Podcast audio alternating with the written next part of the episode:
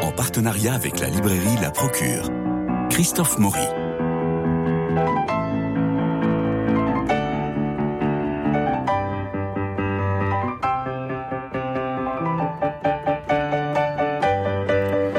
Un livre attire l'attention par son titre ou son auteur, mais aussi par sa prise en main, le fait qu'il s'ouvre bien, que les pages glissent, se feuillettent et se tournent avec une sorte de sensualité, le livre-objet, l'objet-livre. Je ne sais pas si vous avez remarqué, mais les folios de Gallimard euh, ont fait un très très gros effort comme ça, et ça méritait d'être signalé. puis, plus l'ouvrage est épais, plus il est agréable au toucher. Et cette sensation-là, c'est cette sensation-là qui m'a attiré en prenant un exemplaire du vestiaire américain de Jean Desportes paru aux éditions du Rocher. Quoi.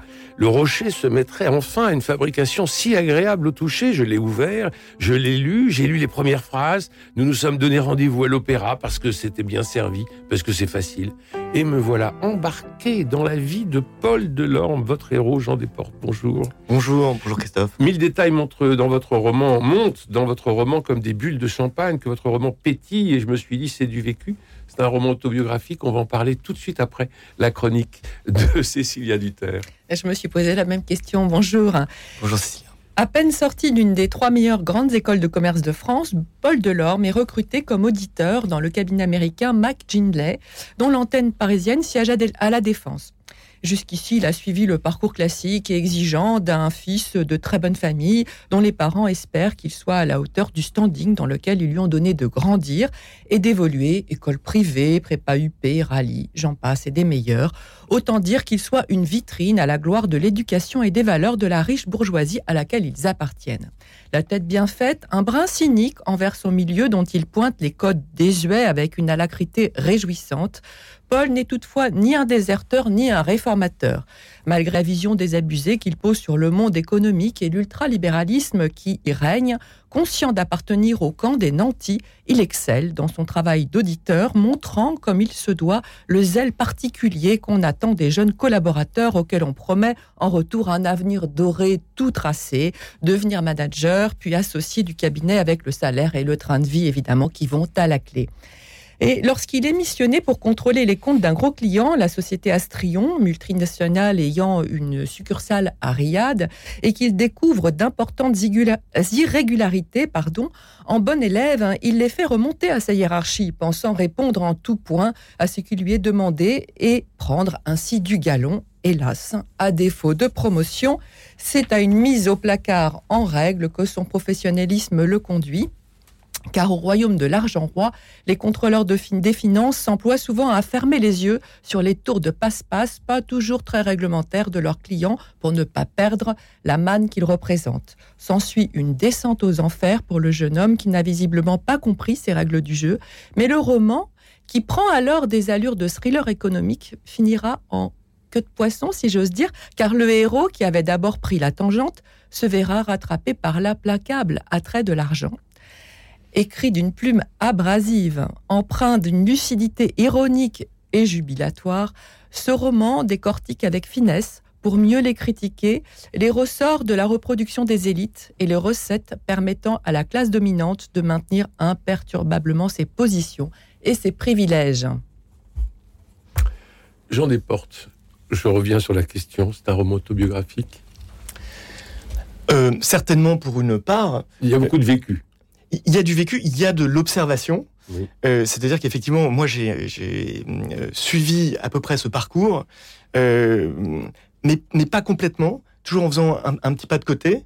Et, et, et, surtout, j'ai compris assez tôt, pour des raisons personnelles, qu'il ne me correspondait pas, qu'il manquait sincèrement de, de, de liberté. Et, et, en même temps, euh, j'ai euh, euh, été finalement soumis à sa séduction, à ses promesses de confort, de stabilité, de respectabilité. Et ça, ce sont des, des, capteurs puissants qui souvent peut-être empêchent d'aller au bout de ses aspirations personnelles, empêchent d'aller au bout de soi.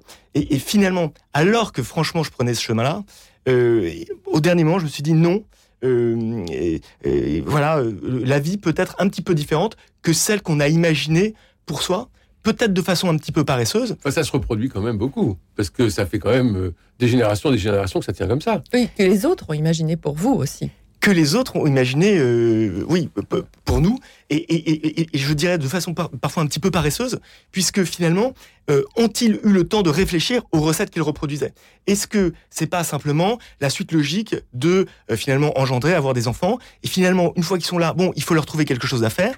Est-ce qu'on a vraiment le temps, dans des carrières très occupées qui sont celles des parents qui travaillent à 100 à l'heure, est-ce qu'on a vraiment le temps de se poser la question de ce qui va être bien pour ces enfants, de réfléchir par rapport à leurs propres aspirations, ou est-il plus commode de reproduire des recettes qui finalement fonctionnent, puisqu'effectivement, à la fin, euh, on a tous euh, des bons jobs euh, et, finalement, voilà, une situation confortable. Donc, on est tiré d'affaire.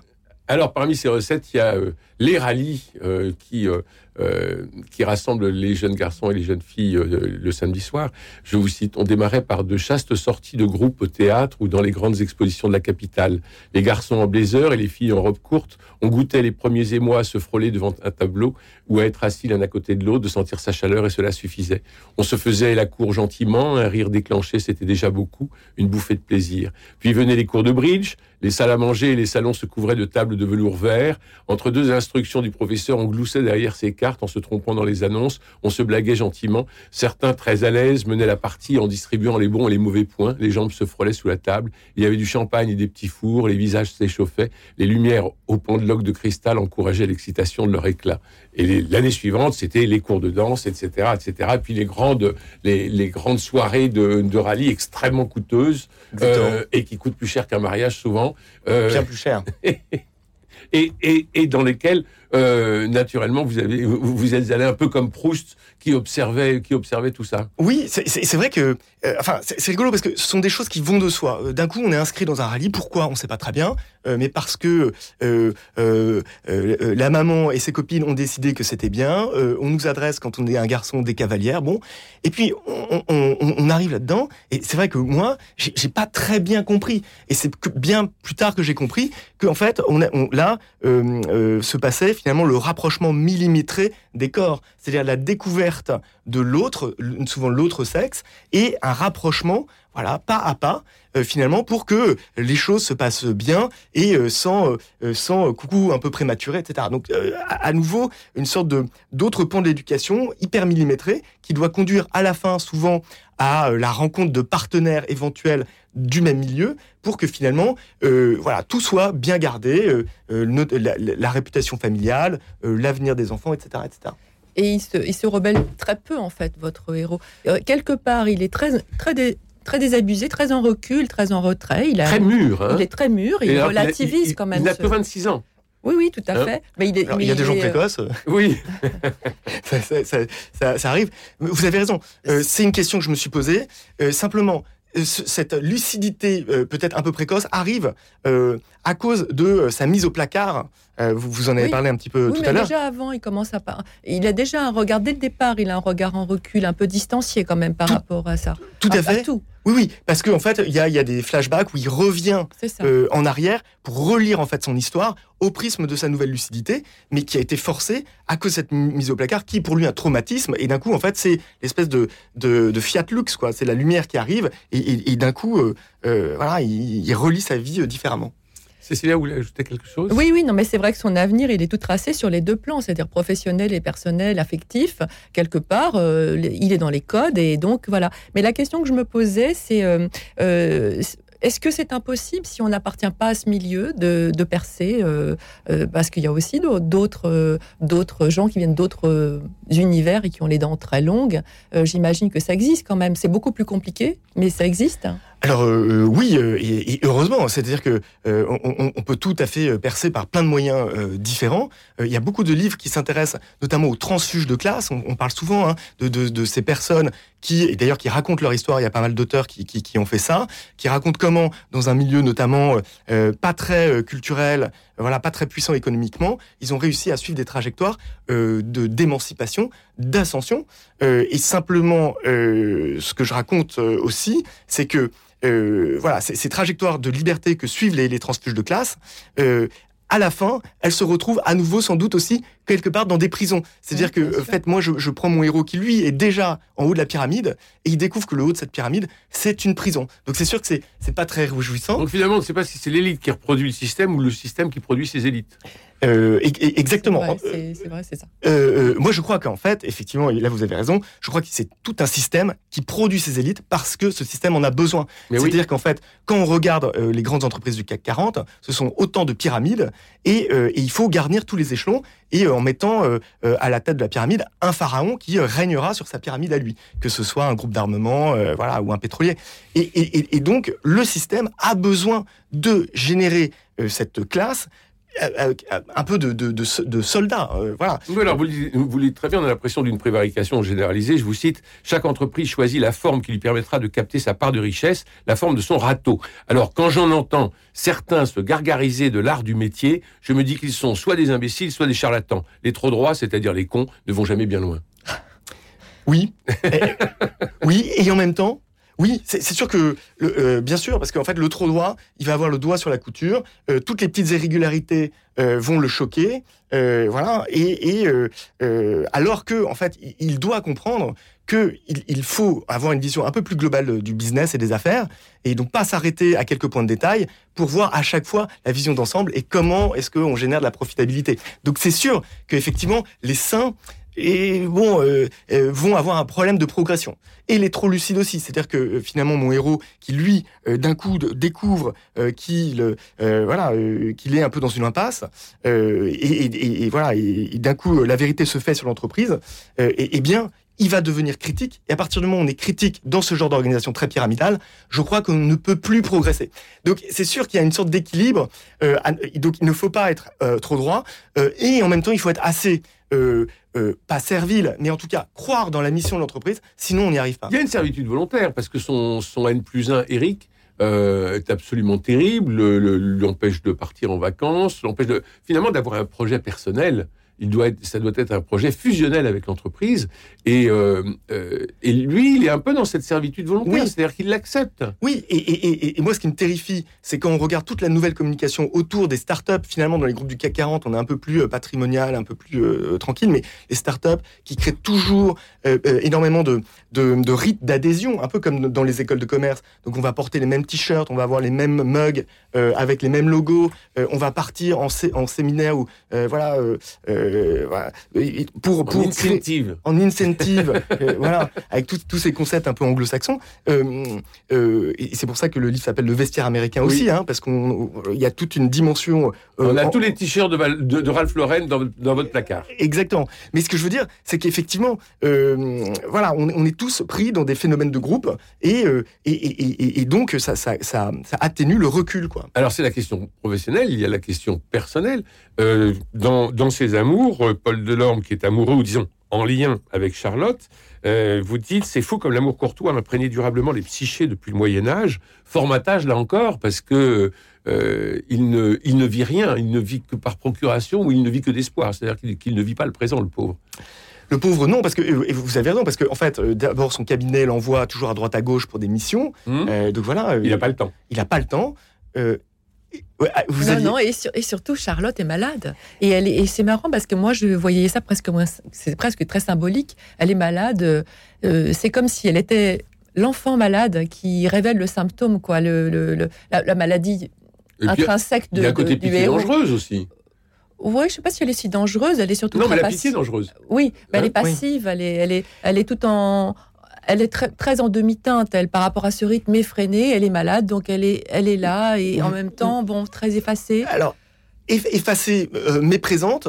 Euh, alors, euh, c'est difficile hein, de savoir exactement ce qu'on a voulu faire dans un livre, mais en tout cas, je trouvais intéressant que ce personnage auquel Paul est promis euh, elle-même soit dans une sorte d'impasse, soit stoppée euh, dans son développement. C'est-à-dire que euh, Paul a 360 autour de lui, tout est un peu bloqué. Mmh. Sa carrière, mmh.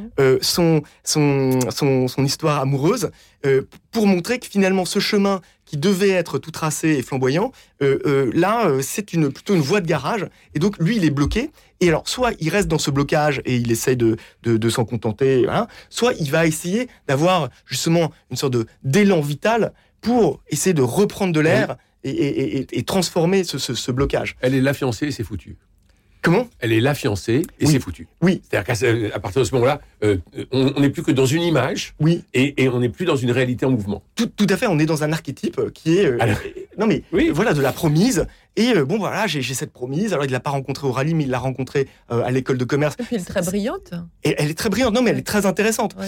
Euh, euh, Mais elle est stoppée. elle est stoppée. Euh, et je, je trouvais ça aussi intéressant de créer une fragilité Mm. euh, et de voir comment est-ce que ce monde économique effréné empêche de considérer ses proches, euh, finalement, de considérer la fragilité, c'est-à-dire d'avoir un peu d'empathie humaine. Et, et donc, lui, il n'a pas le temps de s'occuper, euh, visiblement, de, de- de sa copine, qu'il aime beaucoup, hein, et il l'explique, mais simplement, voilà, il n'a pas le temps. Et donc, Et, ça, les, c'est- pa- et les parents l'aiment beaucoup, lui.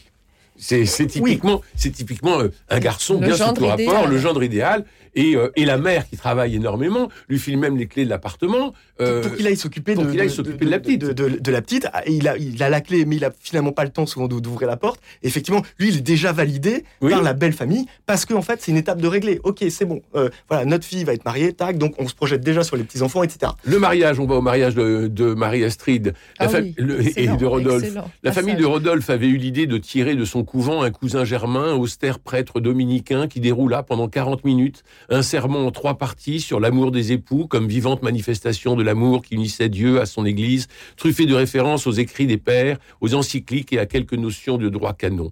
Le tout dit avec une voix sépulcrale et grêle qui avait découragé l'assemblée au bout de cinq minutes, à part deux ou trois brebis tremblantes, les vieilles tantes habituelles qui suivaient un cycle de théologie à l'Institut catholique de Paris.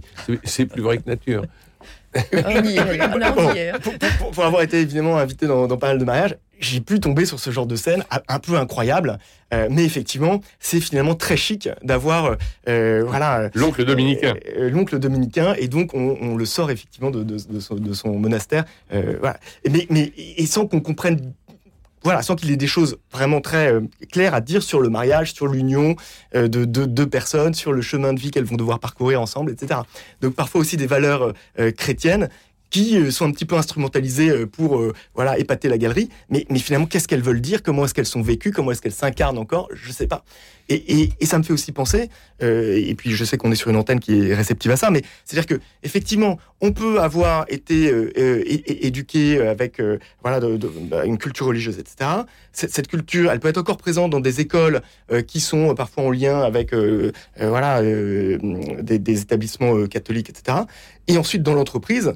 Bizarrement, ces valeurs disparaissent totalement. Donc, oui, Alors- il y a un grand écart énorme. oui, en fait, d'un coup, le, où, est le, par exemple, dans, dans les entreprises, là, c'est les lois de l'argent qui s'appliquent, les lois techniques de la rentabilité. La technicité, souvent, ça déshumanise. Et où est donc euh, euh, l'humain, où est l'homme, où est le message du Christ Avec une concurrence frénétique aussi, vous en parlez très bien, entre salariés. C'est-à-dire que pour grimper, non seulement Mais il faut oui. faire partie du système et accepter ces, ces irrégularités, ces codes particuliers, ces règles du jeu, et en même temps, il y a, il y a- entre, entre salariés, il n'y a pas d'amitié, hein, il y a vraiment une Il n'y a concurrence. qu'une frénétique, concurrence quoi. voilà, pour à pour chaque fois monter d'un échelon. Et, et- et en haut de l'échelon, c'est pas Dieu, c'est un pharaon. Et, et- Et à donc, chaque euh, fois, dans, voilà. dans- et à- et à chaque fois dans la famille, on a comme une chambre d'écho parce qu'il y a la validation de tout ça. Oui. Euh, et c'est ça qui est terrible. C'est-à-dire que euh, euh, c'est, on, on en parlait pour les rallyes, on en, parlait pour les pour les mariages. Je, je vais lire euh, quelques lignes que vous avez écrites sur les femmes, Euh, mais, mais euh, toute cette cette prison sociale Mhm. est en fait validée euh, au, à l'intérieur même de la famille. Il y avait surtout les Marie-Astrid qui, du haut, du haut de leurs 17 ans, en cumulaient 45. Elles étaient nées mères de famille. Elles auraient pu se marier avec leur père et virer leur mère, qu'elles l'auraient fait. Il y avait certainement de l'Oedipe mal résolu. Elles ne comprenaient pas qu'après 20 ans de mariage, leur père n'en pouvait plus justement des Marie-Astrid. Ils voulaient de la Tabata, de la Zaya, de la Loana. Ils enviaient les footballeurs ou les politiques. C'est pour ça qu'ils continuaient à voter à droite. Mais leur fille, à cause de l'exemple maternel, était déjà ce qu'elle serait toute leur vie, sans un cheveu qui dépasse du serre-tête, malatifée dans des robes trop voyantes aux coupes épouvantables, une caricature du bal du XVIIIe siècle, mais c'était leur esthétique, un absurde fantasme d'une vie à la cour. Elles étaient maternelles, nous appelant leurs petits chéris ou leurs enfants. Elles étaient toutes pleines de fausses sagesse et de commisération, de conseils et d'adages. Certaines avaient repeint leur, leur premier studio d'étudiantes dans des couleurs pastel à la mode bonbonnière de Marie-Antoinette. On se serait cru dans des boutiques la durée. Elles avaient piqué un ou deux fauteuils et un trumeau doré de leur grand-mère. Elles s'étaient inspirées de l'album Comment installer son intérieur en Louis XVI de Monique de Fayet aux éditions Charles Massin, prêté par leurs aïeuls trop contentes de les aider dans leur projet de bon goût.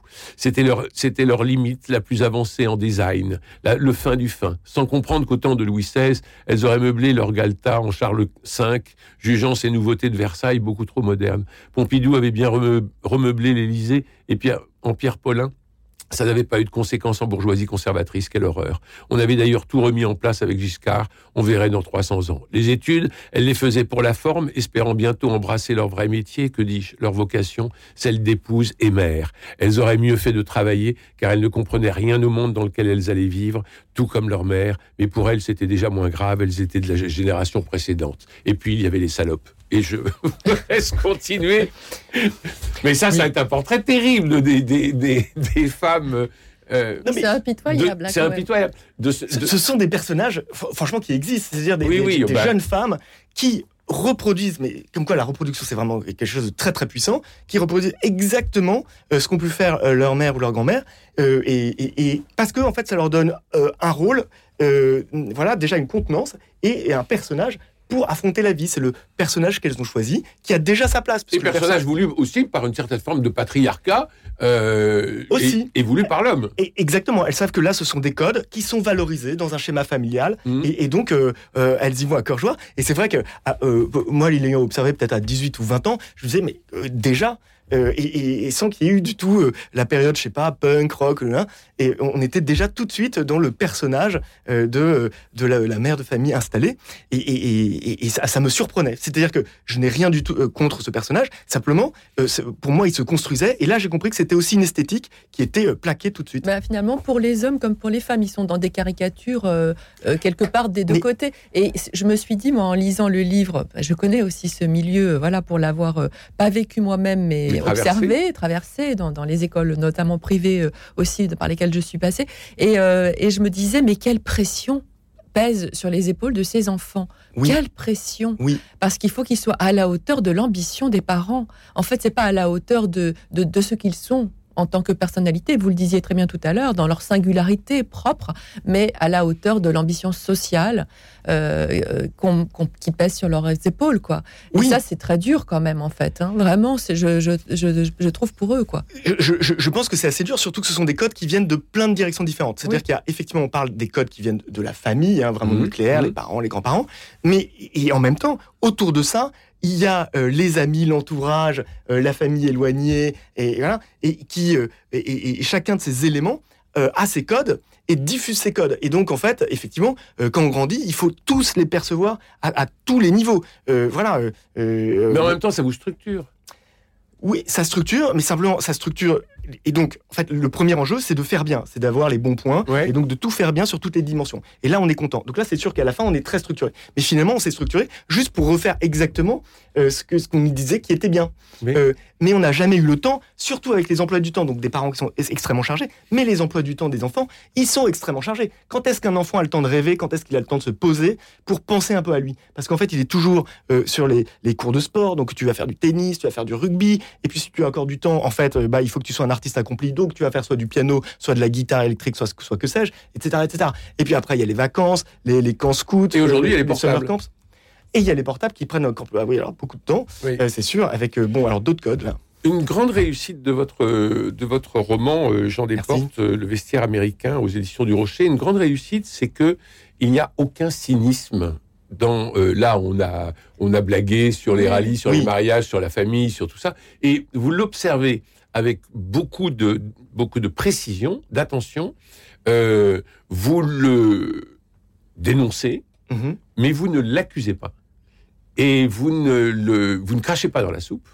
Euh, et je trouve que c'est très réussi parce que il y a beaucoup de choses observées, très bien vues. On se dit mais oui, ça on a connu ça, mais oui, mais bien sûr. Euh, il y a beaucoup de noms que l'on pourrait mettre derrière euh, tel ou tel personnage. Et pour autant, euh, ce n'est pas, c'est très, c'est très adroit parce que euh, ce n'est encore une fois pas cynique. On ne se moque pas euh, on regarde de façon, de façon placide. Mais d'autant plus que le, héros, finalement, il rentre dans le moule hein. jusqu'au bout, même s'il se pose des questions, mais finalement, quelque part, il va pas faire ce grand écart.